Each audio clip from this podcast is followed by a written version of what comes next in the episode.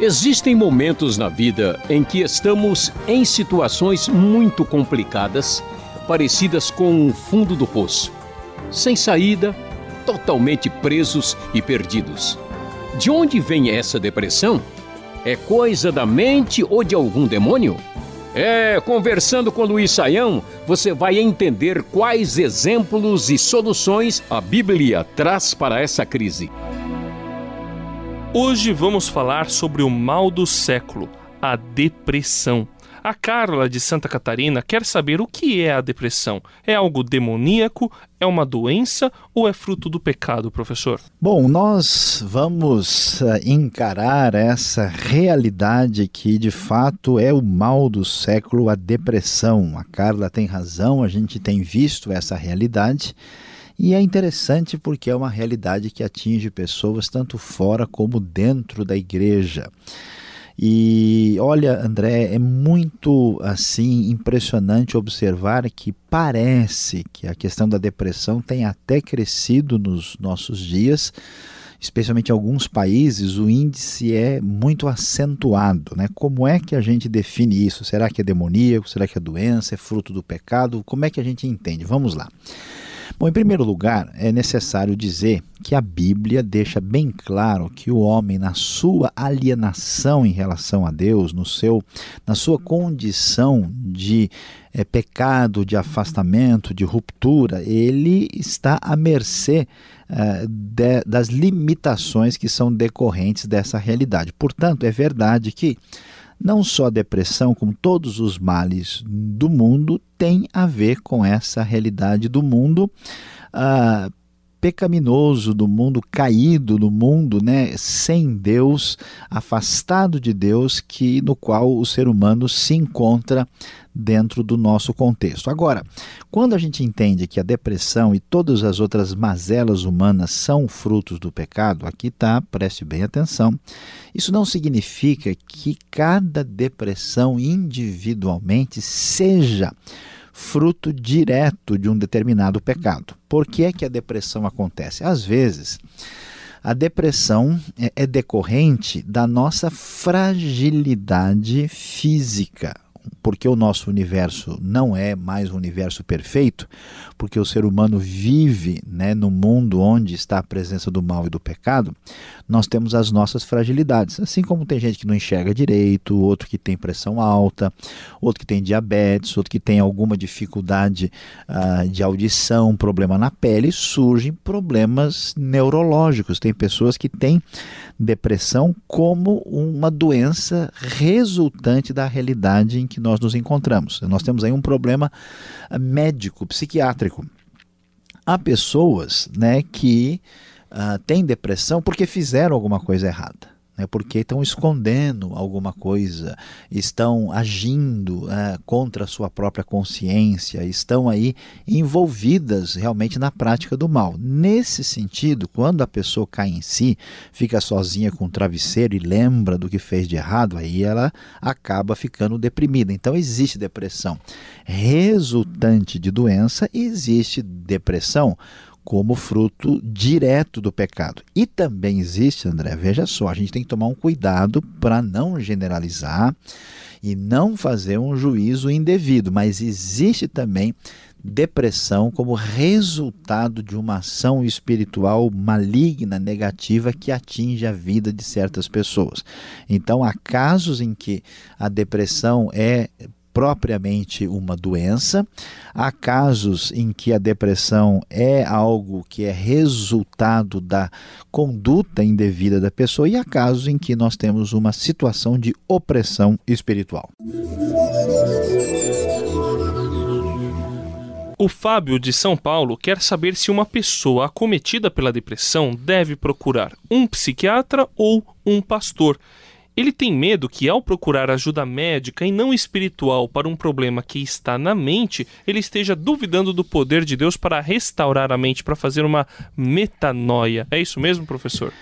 Bom, vamos lá, vamos lá, que a pergunta do Fábio é a pergunta de muita gente. Várias pessoas têm essa dificuldade, né, e, e sempre encontram aí eh, luta, confronto consigo mesmo e com os outros na hora de lidar com uma situação como essa. O que, que acontece? Nós já mencionamos anteriormente ah, que nós temos depressão vinda de três origens distintas. Se uma pessoa, por exemplo, tem uma depressão que fica caracterizada como algo que tem origem espiritual, envolvimento da pessoa com ah, atividades espirituais negativas que acabam mostrando que ele está debaixo de uma opressão, a pessoa precisa tratar disso espiritualmente. Como é que se resolve isso? Com oração, uh, com um aconselhamento espiritual, com uma atitude até mesmo de, de repreender o poder do mal que está agindo na vida da pessoa. E aí então nós vamos aqui prosseguir para focalizar a pergunta aí que o Fábio nos, nos trouxe. O que, que eu procuro, um psiquiatra ou um pastor? Bom, depende do tipo de depressão. Né?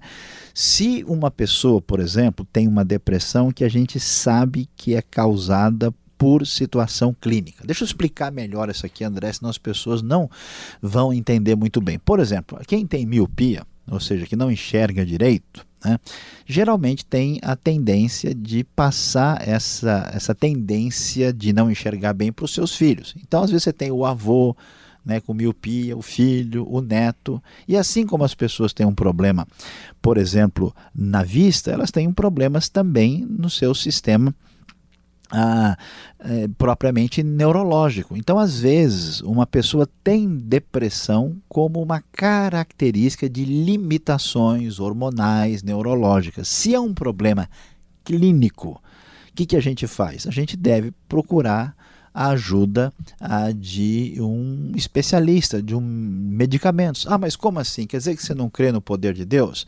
É, Deus ah, não vai resolver essa situação? Não podemos orar? Nós podemos orar. Mas da mesma maneira como a gente, por exemplo, usa óculos, né, como a, a gente cuida de diversos outros problemas de saúde, Deus não está dizendo que todos os problemas vão ser curados sobrenaturalmente, nós também não só devemos, como ah, não só podemos, como devemos buscar ajuda. Então, nesse sentido, é, deve ficar claro se o problema é de natureza clínica, a ajuda ela é de um psiquiatra. Agora, se uma pessoa tem um problema não consegue perdoar sua mãe, tem um conflito sério com o pai, cometeu um pecado contra outra pessoa, tem um problema de vingança no coração, uh, tem algum comportamento imoral em termos da sua sexualidade, uh, tem aí uma atitude indevida uh, no, na malversação uh, dos recursos financeiros que chegam nas suas mãos, Aí é uma questão ética, é uma questão moral, é uma questão de trabalhar com os princípios de Deus. Nesse sentido, a ajuda pastoral é fundamental. Por quê? A pessoa precisa ser confrontada, a pessoa precisa ser levada ao arrependimento, a pessoa precisa pedir desculpas, a pessoa precisa, às vezes, vamos dizer, refazer né, certas relações prejudicadas e quebradas, e a pessoa precisa, vamos assim dizer claramente, arrepender-se e ser restaurada. Então, nesse sentido, a gente sabe Há casos que precisa de oração, e de oração muito bem feita. Há casos em que a gente precisa é de remédio de orientação médica. E há casos que a gente precisa de aconselhamento pastoral.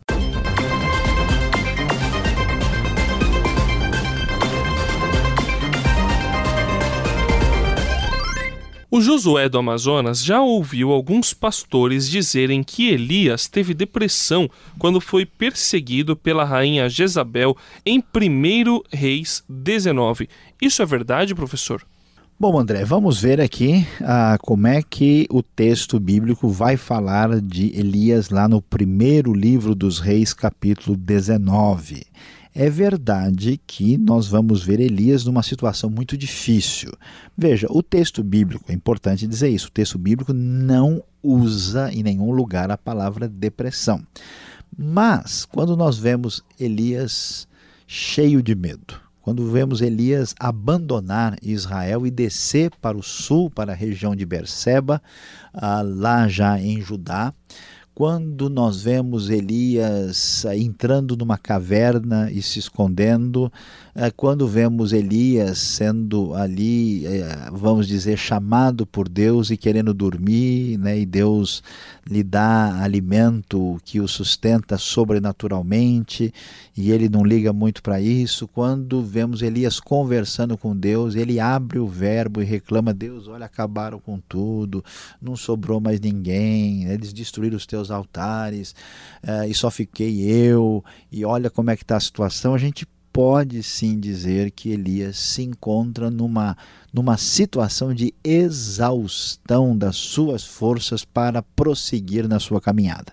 E essa maneira de reagir é o que a gente chama hoje de depressão. Então, sim, por que, que é tão importante ver isso? A gente vai perceber Aqui, primeiro, a Bíblia vai mostrar que Deus trabalha com pessoas nas suas limitações e fragilidades. Elias é humano, ele tem os seus problemas e a sua situação frágil, e isso precisa ser percebido por todos nós, inclusive aqueles que trabalham na obra de Deus. Em segundo lugar, Deus é tão extraordinário e maravilhoso que as nossas limitações não são suficientes para impedir a sua obra.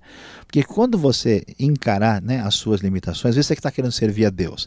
Aí você tem um temperamento difícil, você tem às vezes tendência de pensar negativamente, às vezes você é nervoso demais, joga a bola e perde a cabeça, você fala, puxa vida, Deus nunca vai me usar. Pois esquece, se Deus usou Elias, Davi, Moisés, né, você é café pequeno. Deus faz aí a coisa de acontecer de maneira extraordinária. Por isso é que a gente deve assim confiar no poder de Deus, porque o problema né, não é a gente, né? A gente tem que ver que Deus é que está por trás da nossa vida. Então, nesse sentido, nós podemos claramente admitir que Elias entra assim no estado depressivo e que isso nos ajuda a reconhecer as limitações e fragilidades que são nossa realidade, mas que apesar disso, né, até às vezes é bom, né, quando a gente uh, sai de cena, né, quando a nossa fragilidade se manifesta, aí Deus entra com tudo e faz cada coisa impressionante na história da salvação. Este foi o programa Conversando com Luiz Saião. Produção e apresentação André Castilho e Luiz Saião. Locução Beltrão. Realização Transmundial. Envie você também suas perguntas para conversando@transmundial.com.br ou escreva para a Caixa Postal 18.113, CEP 04626-970 São Paulo, capital. E até o próximo programa.